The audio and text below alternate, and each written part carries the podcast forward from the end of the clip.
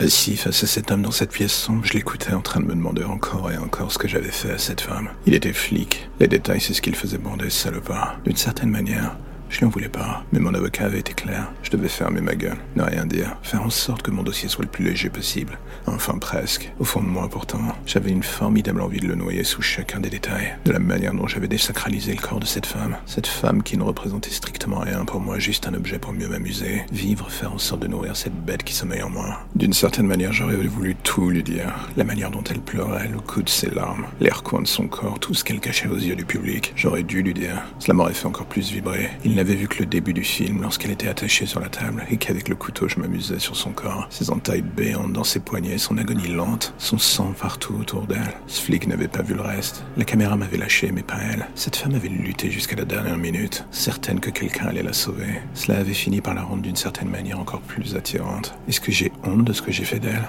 Non, pas une seule seconde. Ce sont des souvenirs si délicieux que j'emporterai avec moi dans la tombe. Je garde en tête le goût de son corps, de ses cris, de son corps se tordant sous la douleur alors que je fouillais ses entrailles. Des souvenirs si magnifiques. J'aurais pu dire tout cela devant ce flic, les yeux dans les yeux. Mais dans le fond, il savait pertinemment que le plaisir que j'avais pris se lisait justement dans mes yeux. Pas besoin de paroles. Je lui donnerai pas la satisfaction de coucher tout cela sur le papier. Lui restera avec ses miettes, avec ses souvenirs. Il devra vivre pour le reste de ses jours avec le visage de sa femme encore intact qui le hantera. Avant que chaque jour que Dieu fasse, il sort l'état dans lequel il la trouva en m'arrêtant. Et alors que je le regarde en face de moi à l'autre bout de la table, je ne peux pas m'empêcher de lui dire que sa femme avait un goût si délicieux.